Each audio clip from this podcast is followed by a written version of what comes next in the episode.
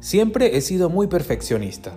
De primeras, el perfeccionismo parece una cualidad positiva, algo que quizás nos gustaría poner en nuestro currículum para tratar de dar una buena impresión. Pero la verdad es que generalmente el perfeccionismo es más un defecto que una virtud. Un antiguo jefe mío al que tengo mucho cariño siempre solía decir, lo mejor es enemigo de lo bueno. Y eso es muy cierto.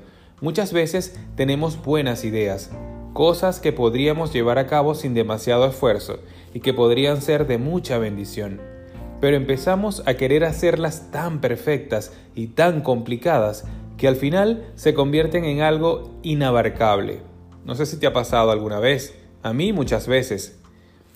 Quizá piensas que el apóstol Pablo, uno de los mayores apóstoles de la iglesia primitiva, era seguramente perfecto, pero él mismo decía en Filipenses 3:12, no que ya lo haya alcanzado o que haya llegado a ser perfecto, sino que sigo adelante a fin de poder alcanzar aquello para lo cual también fui alcanzado por Cristo Jesús. Pablo no era perfecto, pero no paraba de esforzarse y de dar pasos, de salir de su zona de confort para hacer lo que Dios le decía. Esa es la clave. Pablo usaba lo que tenía y veía la multiplicación que Dios llevaba a cabo con ello, tanto en su propia vida como en la de los demás.